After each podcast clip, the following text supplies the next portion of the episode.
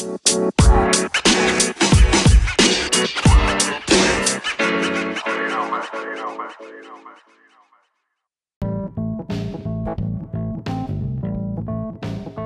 aí galerinha da região 44, eu sou o Renan Benedetti. Eu sou o Giovanni.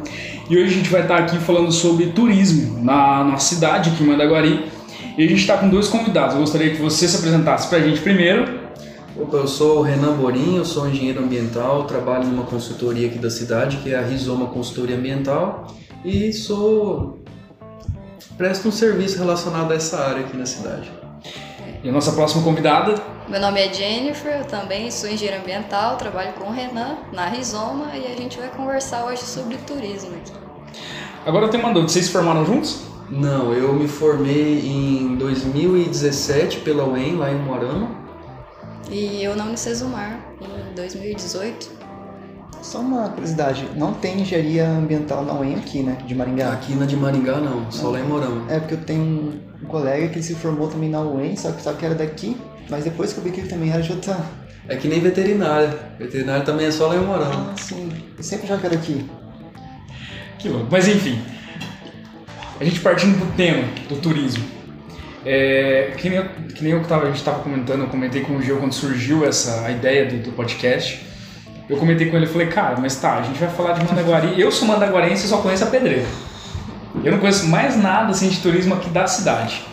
E vocês nos falaram que tem mais lugares. Eu gostaria que vocês estivessem apresentando é, esses lugares, os lugares que vocês já foram, os lugares que vocês é, já conheceram, as trilhas. E comecemos por aí. Então, a gente vê que Mandaguari tem um potencial para turismo rural e turismo ecológico bem grande e um potencial que ainda está sendo um pouco percebido pela, pela população local, né? Muitas pessoas já já têm algum engajamento, por exemplo, a gente tem grupos de ciclistas, grupos de trilheiros que fazem off-road, é, mas a gente tem alguns locais bem interessantes e específicos como o Parque Nossa Senhora, que fica ali mais ou menos atrás do PAN, atrás do almoxerifado, que é a nascente do rio Tabatinga também. Ali é uma nascente, não é um rio que passa por lá, é um Isso, na, na, verdade a nascente ela fica é, logo atrás do almoxerifado e quando você tem uma nascente, você tem ali, segundo a legislação ambiental, a obrigação de ter 50 metros de mata preservada ao redor do olho d'água. E quando você vai descendo esse rio, é, ao redor das margens do rio você também tem que ter o que a gente chama de APP, Área de Proteção Permanente, que é de 15 metros para cada lado em alguns casos, alguns são 30 metros. Então você já tem uma formação vegetal dentro da cidade por conta desse rio. Essa, essa questão dessa área que, que ela tem, que continua cerca do rio, né, na continuidade do rio, ela tem uma questão relacionada a, a, a caso haja uma inundação, assim, essa, essa região que é que é feita para ter, é feita não, né? Que é natural, que se mantém árvores, é, é por causa disso, né? Ele impede, de certo modo, que a água é, acabe, sei lá. Então, a, a gente, a gente tem dois fatores nessa questão. A gente tem realmente, é, o rio, ele tem alguns pedaços, por assim dizer. Que é o pedaço onde a água corre sempre, mesmo na época da seca. Ali a gente chama de calha, a calha principal do rio. Uhum. E ao redor do rio você vai ter mais ou menos uns 5, 6 metros para cada lado, que é o leito de inundação, para quando você tem aquelas chuvas muito fortes, né, que a gente chama de é, chuva de pico, né, que são chuvas com que tem estatisticamente uma chance de acontecer pequena. Quando você tem é, essas chuvas acontecendo, inclusive como aconteceu recentemente, a gente teve uma chuva bem forte aqui na região, é, esse leito de inundação vai ser preenchido. Mas a questão além disso, é, por exemplo, a PP não é pensando só na questão da inundação, mas pensando também na conservação da biodiversidade. Uhum. E quando a gente trata de biodiversidade, é tanto a quantidade de espécies de árvores que você vai ter nessa mata, que é esse corredor de, de vegetação, quanto as espécies de animais, insetos, é, herbívoros, toda, toda a série de, de criaturas ali. O ecossistema todo ali, então. Isso, um ecossistema completo vai ter ali. E quando você tem a conexão disso com uma reserva legal, por exemplo, toda propriedade rural acima de seis módulos fiscais, agora eu não vou lembrar, mas eu acho que são 20 hectares mais ou menos, ela tem que ter 20% da sua área de mata Preservado. preservada sem tocar. Isso também é para conservação da biodiversidade, que é para a gente assim ter um equilíbrio no ecossistema que vai afetar diretamente a gente depois. Aí tem, tem diversas implicações. Mas tá, voltando. Desculpa interromper, porque foi uma curiosidade minha isso Não, tá mesmo, joia. mas. É, a gente Pode gosta de fazer. um podcast bem assim, tipo, mesmo a curiosidade a gente pergunta, porque também é uma curiosidade que provavelmente tem no, com o pessoal. Aham. É, então, falando sobre a questão do turismo, Mas voltando para os pontos daí, aí vai ter ali o Parque Nossa Senhora, vai ter o Parque da Pedreira, que é o mais popular, Sim. todo mundo conhece. Inclusive o Parque da. Pedreira é a nascente do córrego Vitória, do Ribeirão Vitória. Nasce ali dentro. Tanto que se você for ver lá no fundo, onde tem uma estradinha que dá acesso a uma casa, você vai ver que tem uma mata que segue para lá da cerca. É a área de preservação permanente do Ribeirão Vitória.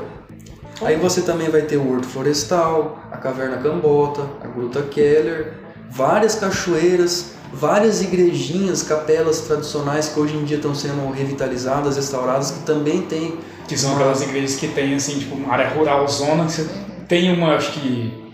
capelinhas, né? Tem uma capelinha que dá pra ver ainda lá do Jardim Madrid, É, lá no alto. lá no alto. Isso. É até bonito de se ver lá, né? Bom, é, a questão do turismo, o, a gente já falou muito isso aqui, nós mesmos, que Managuari não dá um pouco valor nos lugares, tudo. É, como incentivar as pessoas a começar a dar valores nesses lugares, como você falou, as cachoeiras, tudo, para começar a ter uma ponta para um turismo, não começar aquele turismo que a gente imagina, mas uma ponta só. É, o investimento público é o start disso, né? É, outra, outra questão também é esse tipo de associação, por exemplo, a RD começar a promover alguns cursos sobre isso. A Rizoma também ela oferece alguns serviços nessa área, então é interessante a divulgação desses serviços. Né? Tem toda uma questão de segurança envolvida nesse, nessa parte do turismo, principalmente em áreas assim mais de mata, né? E eu gostaria de saber de vocês assim, o que que o que, que falta, o que que o que, que precisa para que haja é, de fato um turismo, é, haja um incentivo turístico pra, para essas áreas aqui na cidade? Então, Renan, eu vejo que o primeiro passo é uma estruturação das políticas públicas locais. É, todo município ele tem a possibilidade de estar desenvolvendo um documento que chama Inventário de Oferta Turística. É um documento que deve ser elaborado pela Secretaria de Turismo de um município. Como que ele é feito? Você vai listar todos os atrativos turísticos de um município e vai fazer uma caracterização, por exemplo, da acessibilidade, da segurança, eh, se existem residências, edificações no entorno ou não, se é uma área inóspita ou não. Então, o primeiro passo seria essa estruturação mesmo de ter uma informação. Porque uma coisa é você ter um atrativo turístico. Ah, tem a Gruta Keller. Outra coisa é você ter um produto economicamente viável. Por exemplo, como eu chego na Gruta Keller? É, por onde eu posso fazer esse acesso? É, quem que vai estar me orientando? Vai ter algum guia lá? Sim. Também tem o papel dos profissionais do turismo, né? que é o próprio turismólogo e os guias de turismo, que tem essa, essa função de estar ali coordenando essas atividades para garantir a segurança e a integridade de todos os envolvidos. Para tudo tem NBR, norma técnica, tudo tem uma estruturação assim que, que deve seguir princípios para que aquilo aconteça da melhor forma possível. né? Uhum. É, acontece muito, Managuari acontece muito das pessoas terem uma casa já no lugar ali, que pode ser um ponto de turismo, alguma coisa. Essas pessoas podem, elas podem cobrar por estar ali? Por exemplo, Uma pessoa que tem uma casa na zona rural e É. quer fazer alguma coisa. quer fazer uma coisa, mas não tá. Ela, por exemplo, tem uma cachoeira Uma dentro da, da área rural dela. E aí aquela pessoa quer cobrar para que as pessoas para fazer o turismo. É, a princípio a gente também tem que entender uma coisa, que às vezes o, a propriedade privada entra em conflito com É, a, queria saber o, onde divide propriedade privada. e, e a propriedade de domínio público. A gente tem que entender o seguinte: é, rios, cachoeiras, corpos hídricos são de patrimônio da União. apesar de estar dentro da propriedade de uma pessoa, ela tem apenas a responsabilidade por zelar daquele espaço. É como se fosse a calçada que tem na frente da tua casa. Aquilo ali é o passeio público. Você tem responsabilidade de manter aquele espaço limpo, é, sem oscilações e tudo mais, mas ao mesmo tempo você não pode ocupar aquilo e tomar como seu. É um espaço público. Então, por exemplo, se uma pessoa quiser acessar um rio numa propriedade privada e o proprietário de certa forma quiser impedir esse acesso, o proprietário nesse caso não está no seu direito, porque o rio é de acesso livre.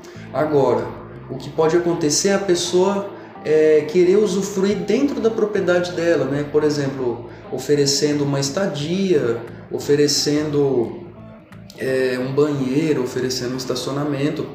Aí a pessoa vai entrar numa implicação empresarial como qualquer outro negócio. A mesma coisa que você abrir a sua casa para, é, por exemplo, ah, vou vender, vou vender comida, a pessoa vai comer comigo na minha mesa de casa. Tipo, pode parecer uma camaradagem a princípio, mas aquilo é um negócio que tem implicações sanitárias. Então, Entendi. é um negócio. Você usaria, na verdade, a pessoa não usaria do, do próprio do próprio rio, da própria cachoeira, mas ela faria isso com outras coisas, né? Com, por exemplo, é, ofertar um restaurante ou qualquer outra coisa nesse sentido. Né? Isso, com uma infraestrutura de suporte, por assim dizer. E aí vai implicar no negócio, a mesma coisa que a pessoa começar um negócio na informalidade, mas cedo ou mais tarde ela vai precisar se registrar, vai precisar ter um CNPJ, vai precisar ter um acompanhamento técnico para fazer também a estruturação de uma forma segura desse espaço. Porque, por exemplo, se você entra num estabelecimento comercial e porventura você escorrega e caia, a responsabilidade é do estabelecimento, uhum. né? Então, não é diferente. Legal. Interessante, uma coisa que nunca quer saber, nunca tive interesse no setor de turismo. É... Tem alguma coisa para falar? Sim. Ah, vocês já estiveram mais em trilhas. Eu queria saber, eu queria na verdade que vocês contassem algumas coisas que talvez tenha acontecido, ou algumas situações que vocês tenham passado no momento que vocês estariam fazendo a trilha, o acampamento, essas coisas. Porque assim, eu e o Gil estamos aqui, mas a gente não sabe absolutamente nada. A gente é aquele o, tipo de cara. O máximo de trilha que eu fiz foi numa cachoeirinha perto da casa do meu, do meu irmão, de Jandaia, que é uma rua que a gente atravessou, então é o máximo de trilha. É, eu não fiz nem isso. a gente é muito assim, tipo, dentro da cidade, dentro do quarto, que não, não conhece. Então eu gostaria que vocês contassem algumas situações que vocês passaram nessa estrada. É uma situação boa, né? Sem, sem contar os perrengues. Pode ser. Perrengues chamam mais atenção ainda. Chama atenção. Daí a pessoa vai falar, ah, então posso acontecer isso comigo? Então melhor tomar cuidado com tal coisa. Fica ligeiro. Fica é. ligeiro. Não, ó, por exemplo, esse dia a gente foi acampar e levamos barraca, é, equipamento de, de ah, tipo medicamentos. É, assim. um kitzinho de primeiro socorro. É sempre importante carregar. Né? Cara, eu jamais imaginaria em levar. É, porque vamos supor, se você sofre um ferimento ali, até você conseguir chegar em um ambiente onde você pode receber auxílio, talvez pode demorar, então é bom ter Já está infeccionado Sim, insetos. é, e a alimentação, a última vez que a gente foi, a gente levou miojo, né, Renan? Aí quando vocês vão, vocês não chegam, tipo, mano, vamos arrumar alimento da mata. Vocês não, não, não. Tá miojo não, de boa. Não, isso, isso aí é um nível muito avançado de camping. É um negócio bem mais difícil de fazer, né? É um pouco agressivo também, né? Porque você vai ficar matando animal pra comer, isso aí é selvagem. Você, você, às vezes você não dá nem sorte de encontrar um animal na mata, né? É, não, é perigoso. É, até planta, né? Você pode pegar alguma planta e se intoxicar com ela. Por uma bobeira, assim. Né? É, melhor você levar, não sei, vai no mercado, compra uma bolachinha, leva. Imagina. É, miojo. ah, e outra, se você vai acampar, você não vai gastar muita energia, né? Então, você leva um alimento Leve. Não muito, é, leve. Pra não passar mal também e não acabar com o seu dia de acampamento. E é importante a gente sempre pensar nos níveis de, de trilhas e atividades mateiras. E, na verdade, vamos pensar assim: atividade mateira é o nome desse tipo de coisa. Você fazer uma trilha dentro de uma mata, você fazer um camping, é, pioneiria também. Pioneiria é uma técnica de você fazer construções na mata usando só o que tem ali. Cara, eu vejo muitos vídeos é, no YouTube dos caras fazendo eu fico. É, você vai, você vai apaixonado no máximo uma, uma, faca de cutelaria, uma faca de madeira e pronto. Aí o resto é. É natureza. Na, com a criatividade mesmo. Mas como eu bem disse, isso já é bem avançado. Vamos pensar assim, o primeiro nível de camping, o mais seguro de todos, é você ir num espaço de camping que chama. Pode parecer meio assim é, a mesma palavra, mas não.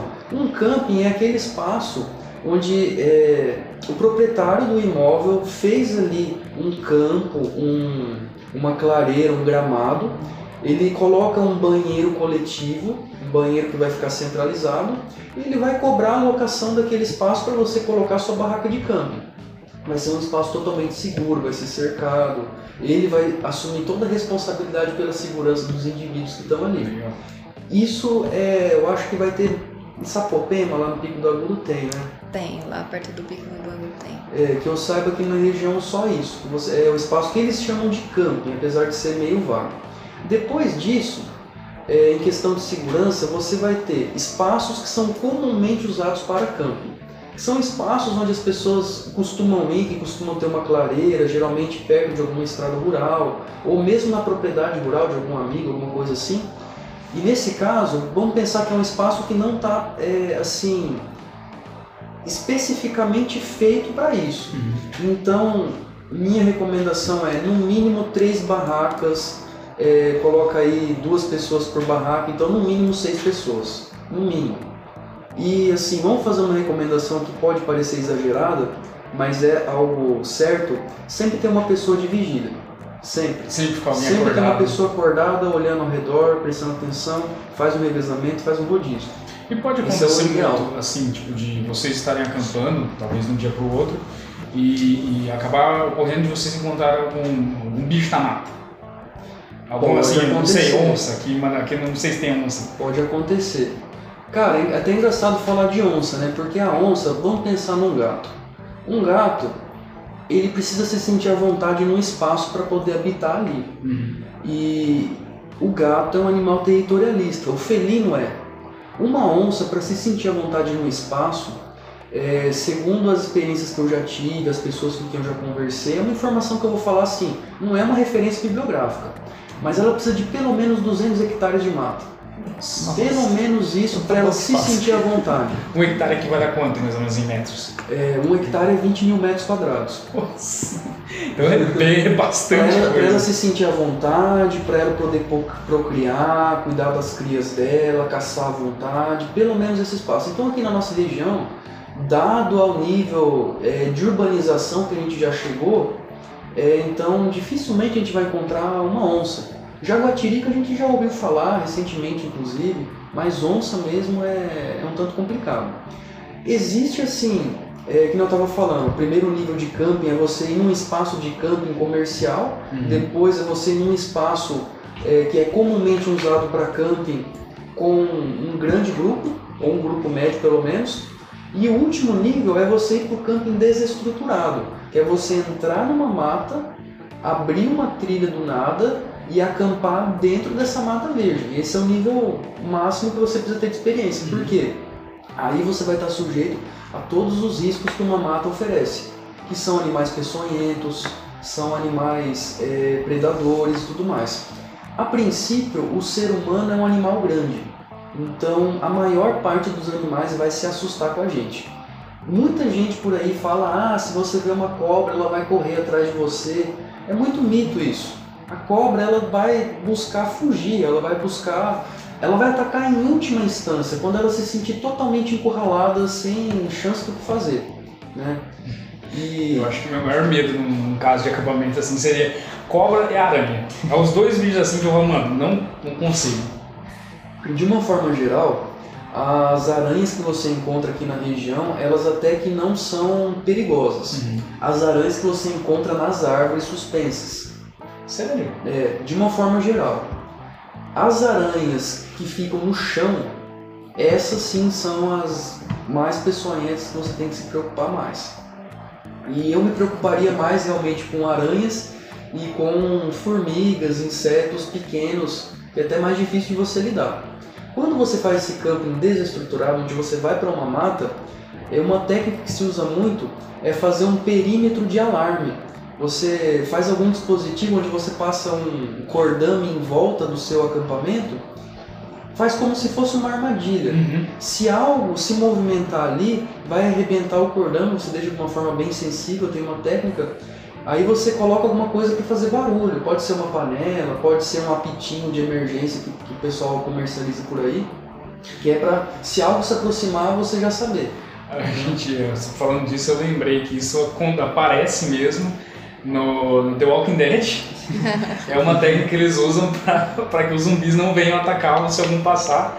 Eles perceberem que chegou. Já vão saber. Exatamente. A hora que você começou a falar, eu liguei as coisas e falei, pô, legal. Aí, tá vendo? É, é bem relacionado mesmo. Uma questão que tem que se preocupar muito também é com a orientação. Muito fácil se perder dentro de uma mata. Você tem que saber alguns princípios ali de orientação geográfica, saber se orientar pelo sol, ter uma bússola, se possível ter um, um mapa cartográfico, que é um mapa rico em detalhes de uma região.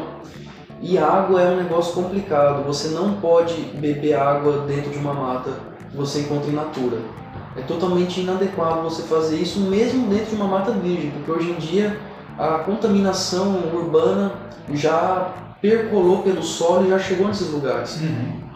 Então hoje em dia, se você chegar num rio, tem uma nascente, tem uma mina d'água, e você quiser beber uma água desse espaço, você corre muito mais risco de morrer de desidratação por ter uma desinteria, por ter uma intoxicação alimentar por conta dessa água, do que o contrário. Só que aí você Sim. pode, você pode ferver essa água, você, de preferência leve, né? Mas se, não- se não tiver como, existem é, pastilhazinhas de cloro, você ferve a água, depois coloca essa pastilhazinha de cloro.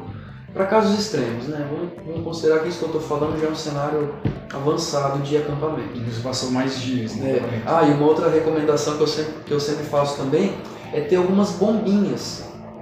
Bombinhas. estalinhos? Não, mais forte que isso, aquele que se acende com fogo. Ah, tipo um traque. traque, uma bombinha 1000, uma bombinha 10, porque assim, é, se você tiver num ambiente florestal e você perceber uma aproximação de algum animal, é, você explodir esse, essa bombinha com certeza vai fazer ele se assustar e ele fugir. Uhum. Até uma onça. Uma onça, é, na verdade, essa técnica é muito recomendada para onças quando você consegue perceber antes, né? Se der tempo, coloca a bombinha, estoura e É, boa. então, é, essa é uma questão. Uma, uma coisa que você comentou e me gerou algumas dúvidas, na verdade, algumas dúvidas mais curiosidade, quanto a equipamentos. Pra, no caso, você já fez o camping no primeiro nível, no segundo nível você chegou a fazer já também, Já. no terceiro não. Mais ou menos, mas eu já, já tive Tá. umas experiências florestais, mas. Quais equipamentos você fala que são, são úteis para cada nível, que são indispensáveis? Uma coisa que eu vi que é tentar levar o máximo de. levar o mínimo de coisas de casa, como por exemplo roupa, essas coisas, não precisa tanto. Isso é uma verdade. É, é, é Eu que vou, assim, não, não, eu vou, vou, eu vou com aquela mala de É, tem gente que viagem. leva. Não sei se É mata do nudismo, né? É, É que assim, os equipamentos para atividades outdoor são bem específicos. Por exemplo, é, minha recomendação é começa sempre pelos pés da segurança. Então tenha um bom coturno, uma boa bota para se você pisar em um espinho, aquilo não vai estragar o teu dia, entendeu? Então a segurança outdoor começa pelos pés. Meia. Meia tem que ser uma meia específica também, que faça um controle de umidade, porque às vezes ficar pisando num rio, ficar pisando em algum lugar pode até trazer problemas ali para a pele, né? problemas dermatológicos e tudo mais. Tá, é, existe um tecido que é muito usado pelas forças armadas, pelo exército, que chama hipstop. É um tecido que se você furar ele, se você é, rasgar ele de alguma forma e tentar abrir o tecido, vamos por ah, você rasgou a sua calça. Se você puxar aquele rasgo, uma calça jeans normal, esse rasgo vai abrir. O tecido hipstop não.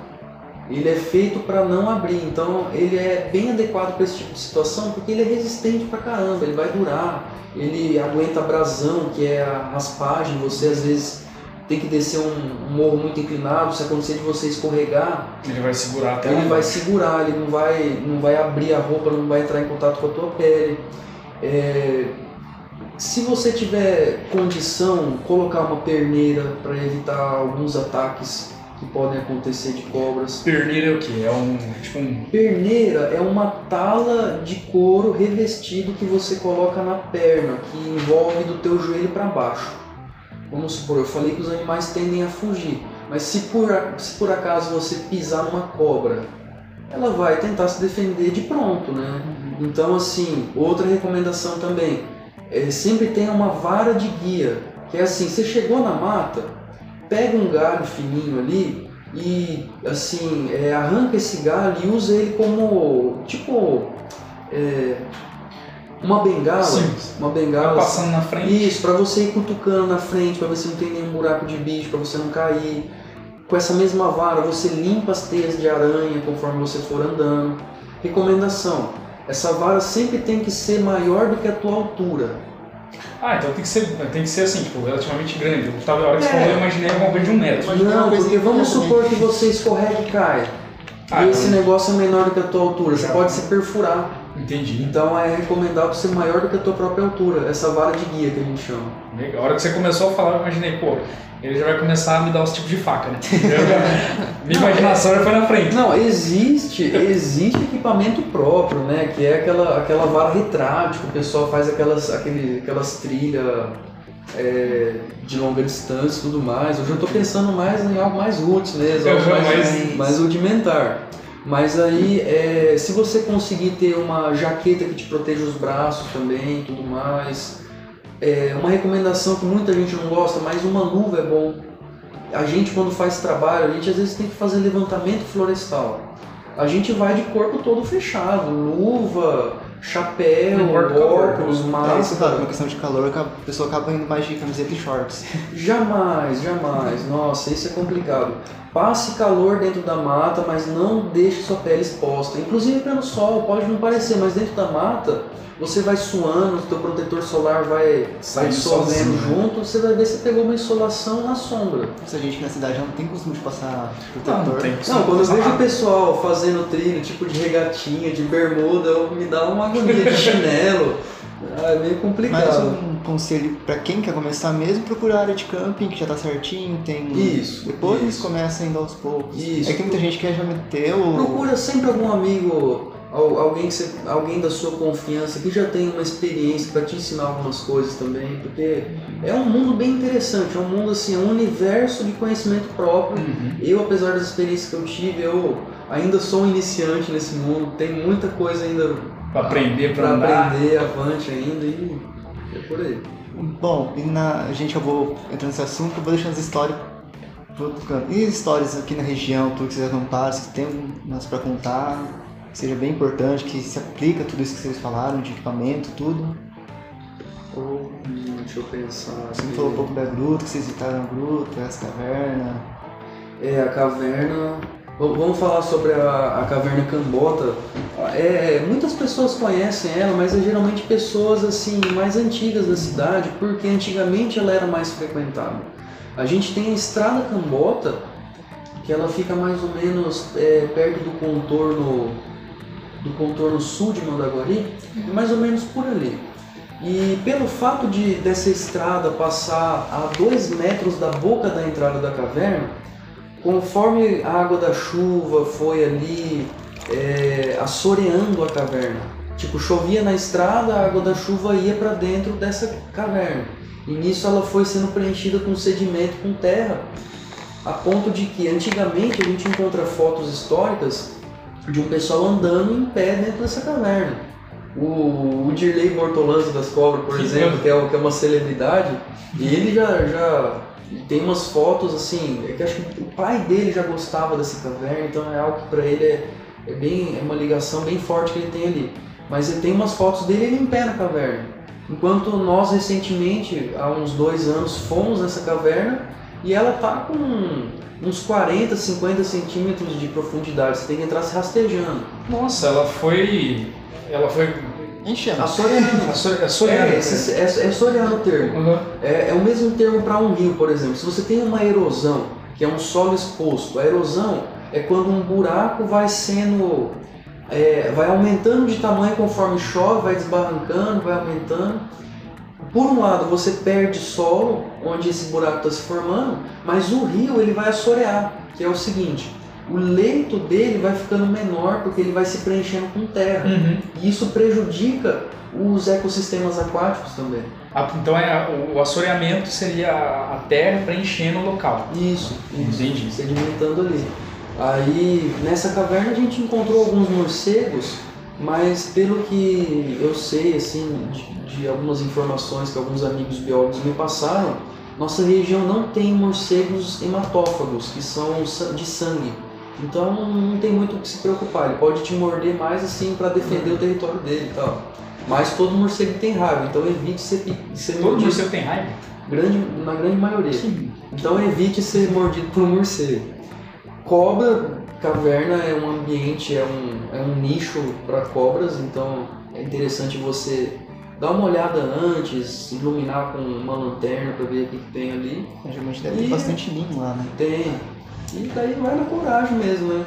Mas esse caso não recomendo que qualquer pessoa entre nessa caverna, justamente por conta dos riscos que eu estou colocando aqui para vocês. E não é um espaço estruturado, não tem ali um guia de turismo para estar te acompanhando. Então, é, no momento, enquanto a gente não tem um inventário turístico, enquanto a gente não tem um município com essa estruturação, é, são locais assim que é, Um fica- pouco é meio complicado, complicado meio de- complicado. Até seria uma próxima pergunta que eu queria fazer. É, se vocês teriam algum lugar assim, tipo, para indicar a quem quer começar, a quem quer ter essa primeira experiência, um lugar assim de fácil acesso, que não seja um negócio muito difícil de, de, de entrar numa pessoa assim, que não sabe nada. Um sentimento de aventura, né? É, aquela pessoa que quer ter um gostinho de começo. Ah, tem a Barragem Rochedo, que é um lugar bem tranquilo, muita gente já, já acessa esse espaço. É, ah, é um ambiente que você pode ficar escutando a aguinha do rio passando assim, é bem tranquilo. E a barragem rocheira ela fica próxima aonde? Assim, É, no sentido da Aurora, você acessa a, a Estrada Rochedo e Acho que esse lugar eu já fui. Agora eu tô vendo imagens aqui eu falei, nossa, acho que eu já conheço. é, lá é um lugar bem tranquilo para ir. Tem E a gente pode pensar assim, num rolê bem iniciante também. Descer a estrada do Horto. É dentro da cidade Cara, praticamente, tipo, fica a 500 metros da prefeitura quase.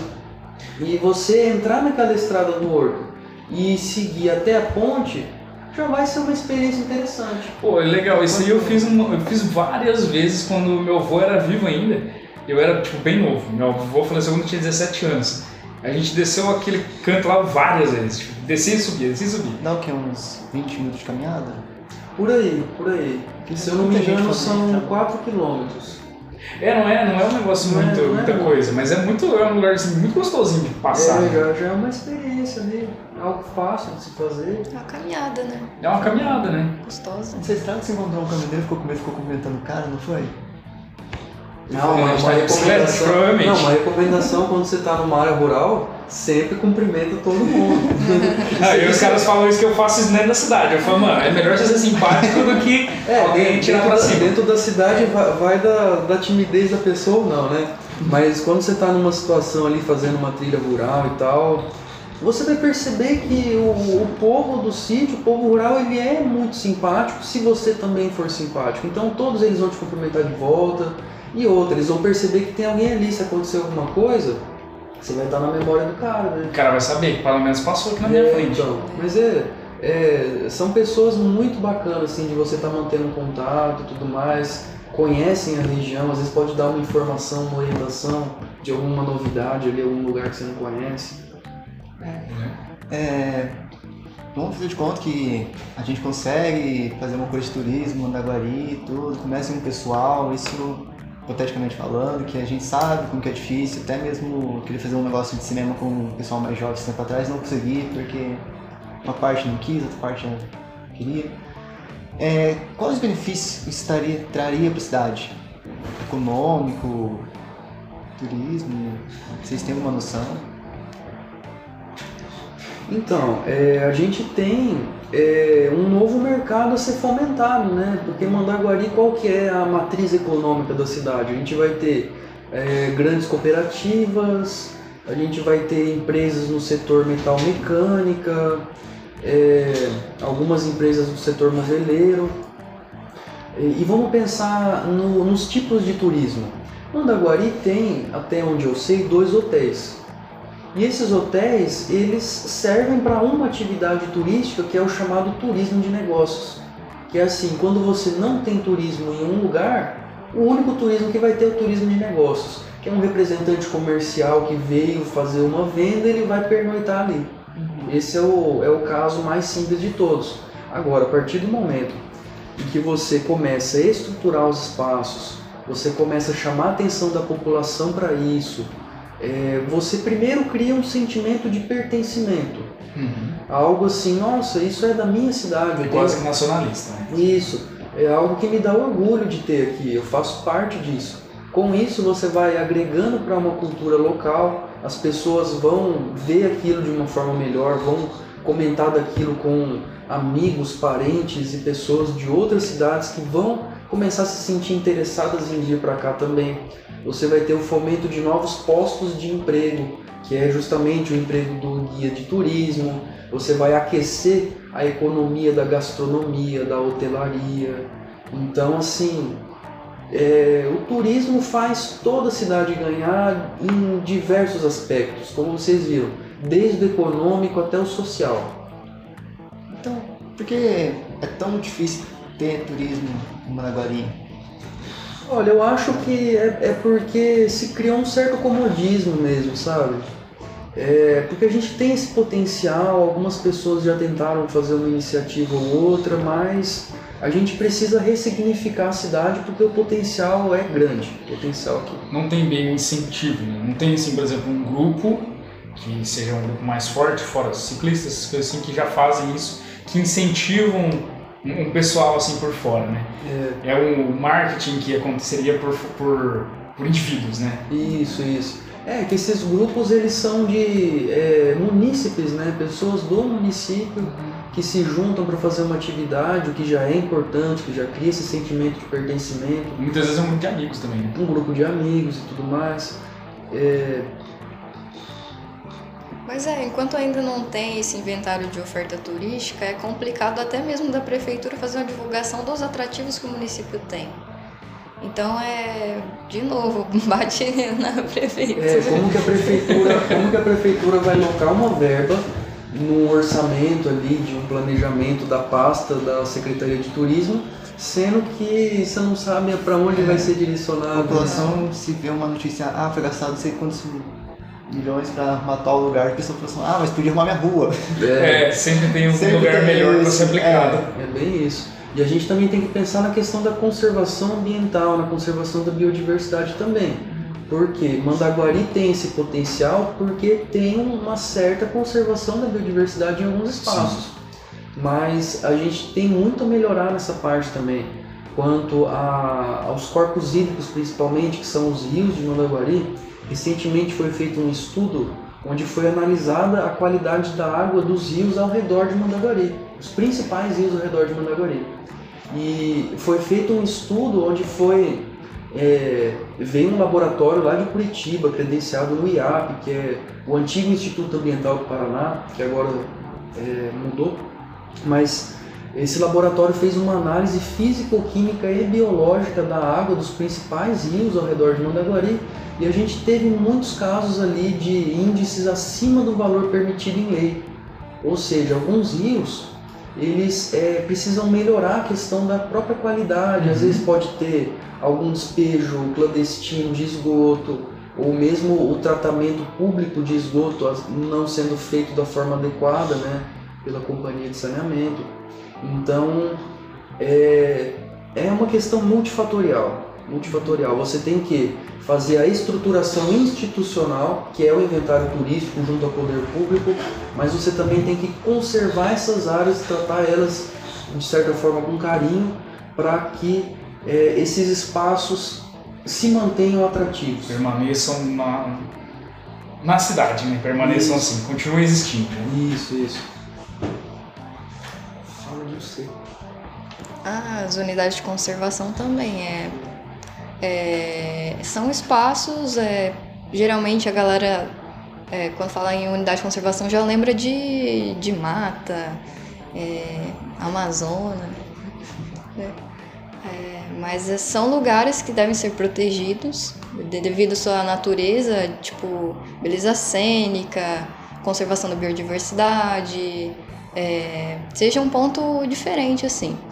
E ela é instituída por uma lei e é necessário também fazer estudos é, sobre essa área, como que tipo de fauna e flora é daquela região, é, que tipo de formação teve aquele lugar. E é importante ter essa área instituída para que se possa, pelo menos o município tem um, um benefício que é o ICMS ecológico. Ele passa a receber mais dinheiro sobre uma área é, quando tem uma, uma unidade de conservação. Pra, e ele recebe esse dinheiro e consegue fazer a manutenção dessa área. Então é, é meio que aquele lance de sustentabilidade que a galera fala, né? De, de você estar tá mantendo o espaço com o dinheiro que já está previsto para ela. Uhum. E, por exemplo, é, o Parque do Ingá, ali em Maringá, é uma unidade de conservação e você tem várias modalidades. Ali, é, se eu não me engano, é um parque municipal, né? Parque municipal. Um parque municipal. E pelo fato de ter uma lei que instituiu que aquilo seja uma unidade de conservação, você tem que ter um conselho gestor, que é um conselho formado por membros da comunidade e do poder público para estar tá, é, fazendo a gestão daquele espaço. Então é um espaço que deixa de ficar ao relento, digamos. Vamos pensar, a gente tem aqui Mandaguari o Parque da Pedreira, o Horto Florestal, o Parque Nossa Senhora e os outros que eu falei. São parques, só que são parques informais, porque não são unidades de conservação ainda. O poder público iniciou agora um trabalho de fazer esse estudo de viabilidade técnica para que seja instituída uma lei que determine que aqueles espaços são unidades de conservação. E como a Jennifer bem falou, a partir do momento que isso acontece, a máquina pública municipal arrecada mais, recebe verba estadual por ter aquele espaço. E quando, é interessante também, que existe a modalidade privada da unidade de conservação, que é, vamos supor, o proprietário rural ele tem ali um rio na propriedade dele, ele tem a APP em volta do rio, que é a mata ciliar, a área de proteção permanente, ele também tem a reserva legal, que são duas áreas que ele é obrigado por lei a deixar. Mas vamos supor que o cara, ele quis deixar algo mais do que isso. Ele deixou mais do que 20%, mais do que a APP, ele quis deixar um bosque, uma mata na propriedade dele. Ele pode criar uma unidade de conservação nesse espaço que se chama RPPN, reserva particular do patrimônio natural. E a partir desse momento, ele pode fazer um usufruto econômico e turístico dessa vegetação. Uhum. Se ele não tiver isso instituído, ele não pode. Então, se ele faz esse processo, ele faz um estudo de viabilidade, ele consegue a aprovação para se criar essa unidade. Ele cria. Ele pode estar tá fazendo ali trilhas, tirolesa, rapel, arborismo, escalada, uma série de atividades e pode estar cobrando isso de forma legítima, desde que tenha o que eu falei lá no começo da nossa conversa, uma estruturação feita por profissionais que garantam a segurança de todos os envolvidos ali. Logo que você comentou sobre isso no começo, eu fiquei, eu fiquei pensando nesse caso de lugares onde eles colocam rapel, colocam escalada, colocam sei lá o que mais. Tem um profissional ali olhando profissional e as estruturas têm que atender às normas da ABNT, que é a Associação Brasileira de Normas Técnicas. Uhum. É, não existe nada assim, digamos, feito nas coxas, não pode, não é assim que funciona. E digo mais, a partir do momento que o indivíduo, o privado, criou uma RPPN, a Reserva Particular do Patrimônio Natural, na propriedade dele, essa unidade vai fazer com que o município arrecade mais ICMS ecológico. Ou seja, a máquina pública, como eu, eu já disse, vai estar recebendo mais. É, existe previsto já no Paraná, o Paraná é pioneiro nisso no Brasil, o PSA, que é o pagamento por serviços ambientais. Ou seja, a prefeitura pode estar abrindo um edital para que esse proprietário receba mensalmente ou anualmente um valor, porque o município não está recebendo ICMS ecológico, então o cara que criou essa RPP, ele também tem direito de fazer parte disso. Uhum. Então ele pode se inscrever no edital para estar tá recebendo da prefeitura uma quantidade mensal ou anual para fazer manutenção do espaço. Então percebam. O cara acaba não tendo gasto. Percebam dele, né? que ele ganha em duas pontas. Ele ganha usufruindo do espaço e do poder público para conservar o espaço. Sem contar a isenção do imposto, né? O ITR. Ele é. tem uma, isenção de imposto. Só naquela área que ele constitui comunidade de conservação. É, enquanto na área urbana você paga o IPTU, né, que é o Imposto Territorial Urbano, predial. proprietário predial urbano, proprietário rural ele tem que pagar o Imposto Territorial Rural, que é o ITR, na propriedade dele. E se ele fizer isso, ele já vai pagar um ITR menor, porque sobre aquela área já não vai mais incidir esse imposto. Pô, legal, é uma coisa assim que eu nunca morei na área rural, mas provavelmente eu também não conheceria se eu morasse. Eu não saberia desse tipo de casos onde você pode fazer isso que diminui, né? Ah, Renan, mas isso é raro, viu? É, são poucas RPPs que a gente tem aqui na região. Sério, o pessoal não tem conhecimento? Não tem esse conhecimento. É, e outra, é, pouquíssimas empresas trabalham com esse tipo de consultoria disso. Nós na Rizoma fazemos isso. Só que, por exemplo, é complicado até para a gente conseguir se estabelecer no mercado prestando esse serviço, pela falta de conhecimento e tudo mais. Mas a gente tem a atribuição para estar tá conduzindo esse processo de criação. Entendi. Legal. É, uma questão sobre o. É, sobre o profissional dessas áreas, tudo. São cursos difíceis de fazer, cursos de... dá para fazer em menos de um ano ou é aquela coisa que tem que passar na faculdade, tudo, por aí vai? Como assim? Qual, qual, qual funcionário que você oh, oh, Uma coisa que me vem à mente... Pessoa, fazer, a pessoa tem a cachoeira lá no, perto da sua área e ela quer fazer um ponto de turismo. Aí, no caso... Oh, a, é, o guia de turismo, ele é um tecnólogo.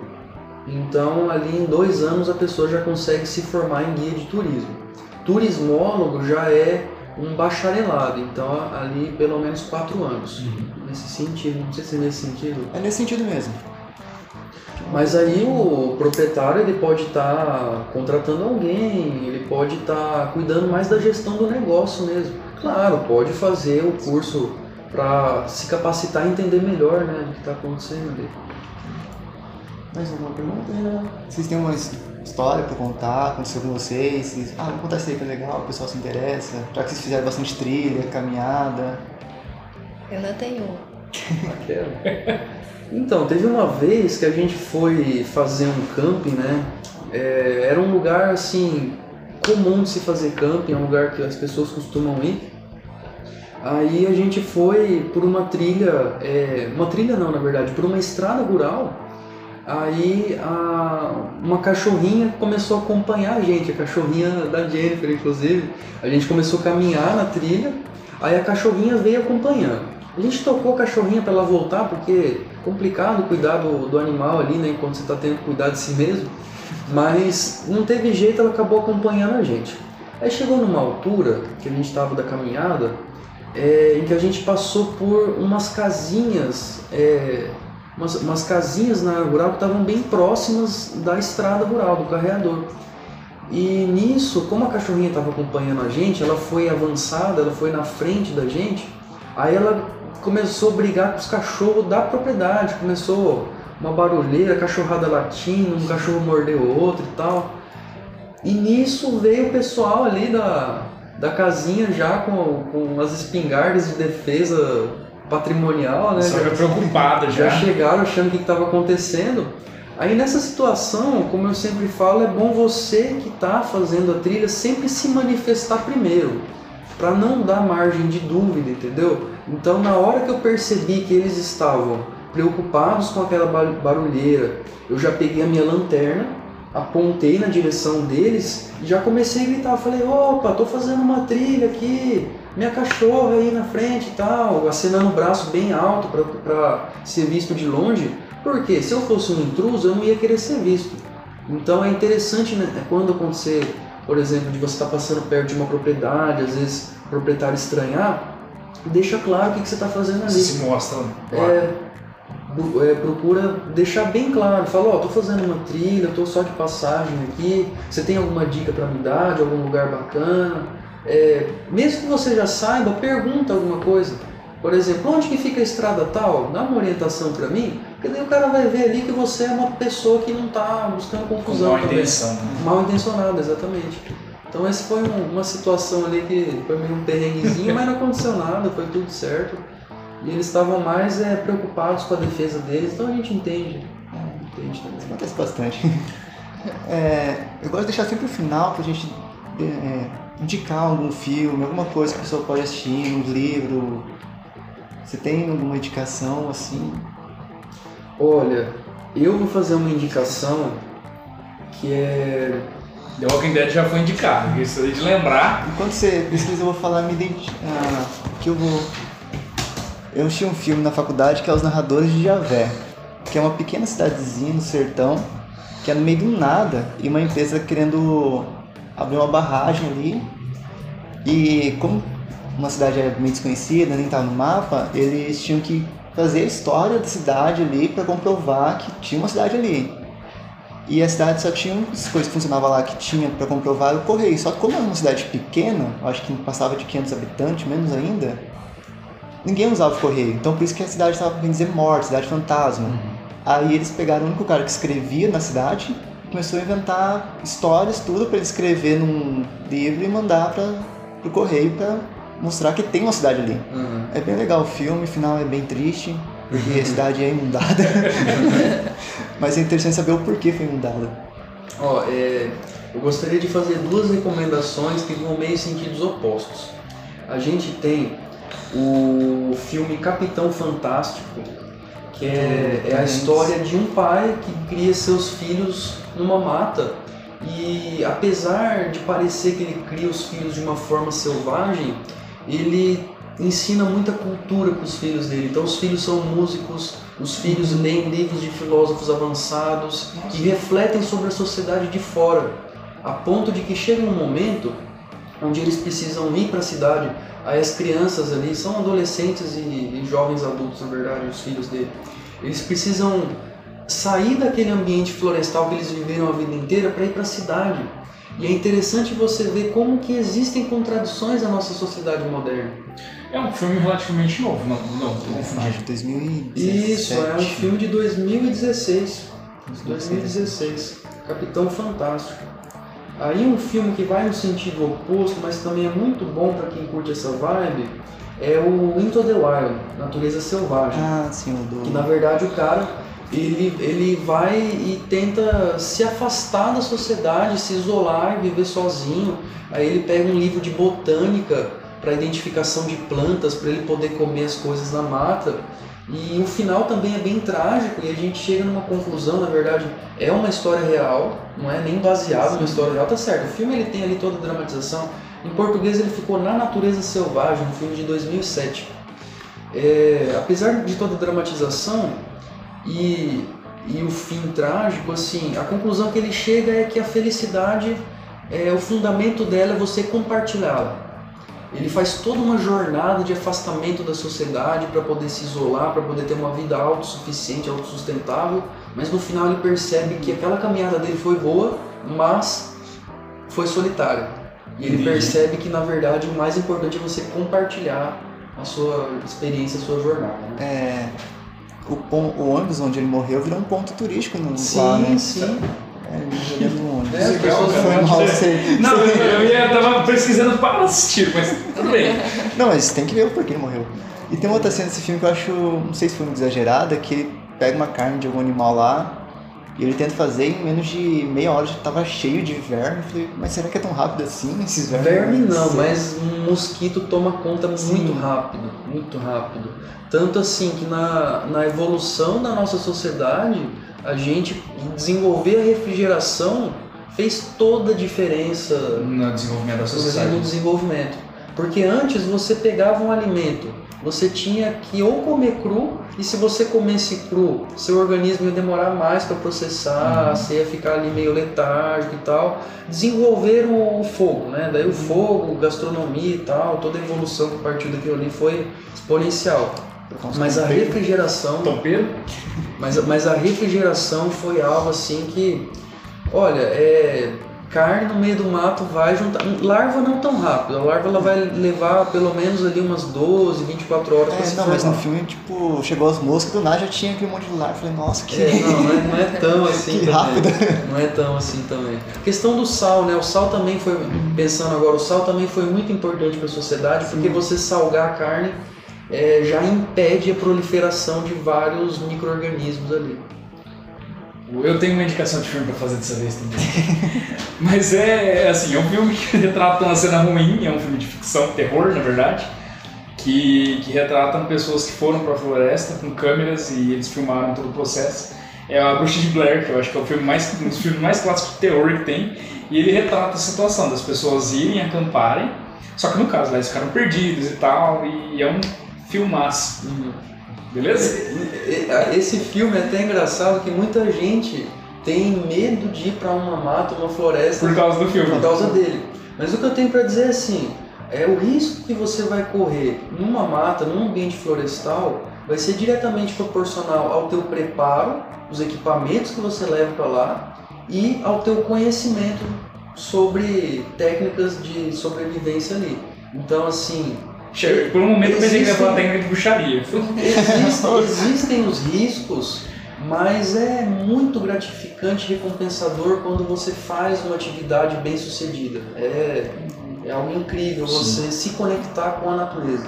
É bacana também que esses filmes eles dão muita vontade de você ir acampar, né? Sim, te dá um Mas, ânimo, né, disso aí. é, geralmente eles estão colocando o, o foco do filme só numa pessoa e ela tá sempre indo sozinha. E isso não é legal. É sempre bom ir com alguém pra não acontecer algo ruim. Bom, um filme com um monte de gente é acampamento do papai. É. É, tem. Isso é comédia? É comédia.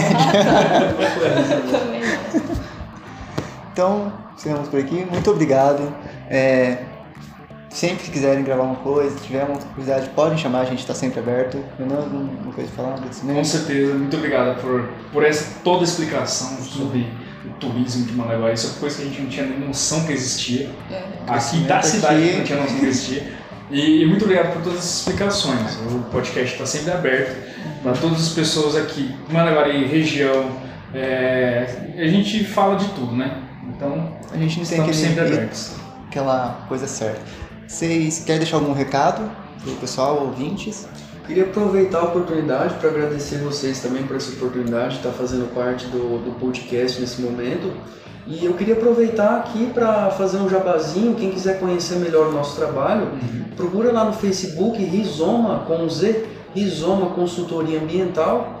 E também a, a página da RD, Agência Regional de Desenvolvimento, que a gente tem uma parceria com eles. Então quem quiser conhecer um pouco mais do nosso trabalho, fica essa dica aí. Busque lá no, no Facebook, no Instagram, a gente está por aí. Vamos falar diretamente com você? Diretamente comigo. Perfeito, então. Então tá, gente, muito obrigado. Até mais.